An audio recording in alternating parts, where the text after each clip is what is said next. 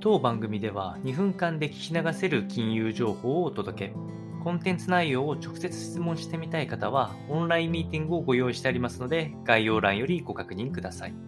本日のテーマは、ドイツ10月のインフレ11.6%に加速。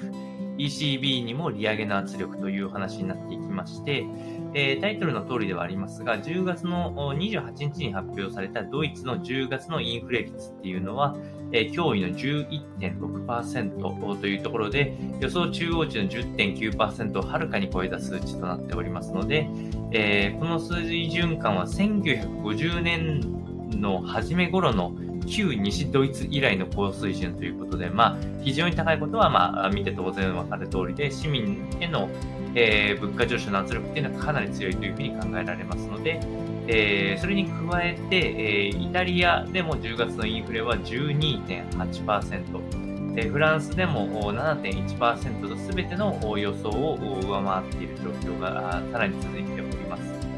えー、域内での主要国で唯一スペインだけ物価上昇圧力が緩和したという状況はありますが、ユーロ圏全体を踏まえると、10月のインフレ統計っていうのが、あ週明けの31日に発表されることが分かっておりますので、これを受けて、えーえーと、ECB があおそらく利上げに踏み切るっていうのはもうやむを得ない状況ではありますが、今度は12月っていうところにもなるので、まだ少し先にはなってしまいますが、まあ、おそらく大幅利上げっていう可能性が高いというふうに見て取れるかなと思いますので、今後も各国のインフレ状況を確認していきたいと思います。参考にお届けをいたしました。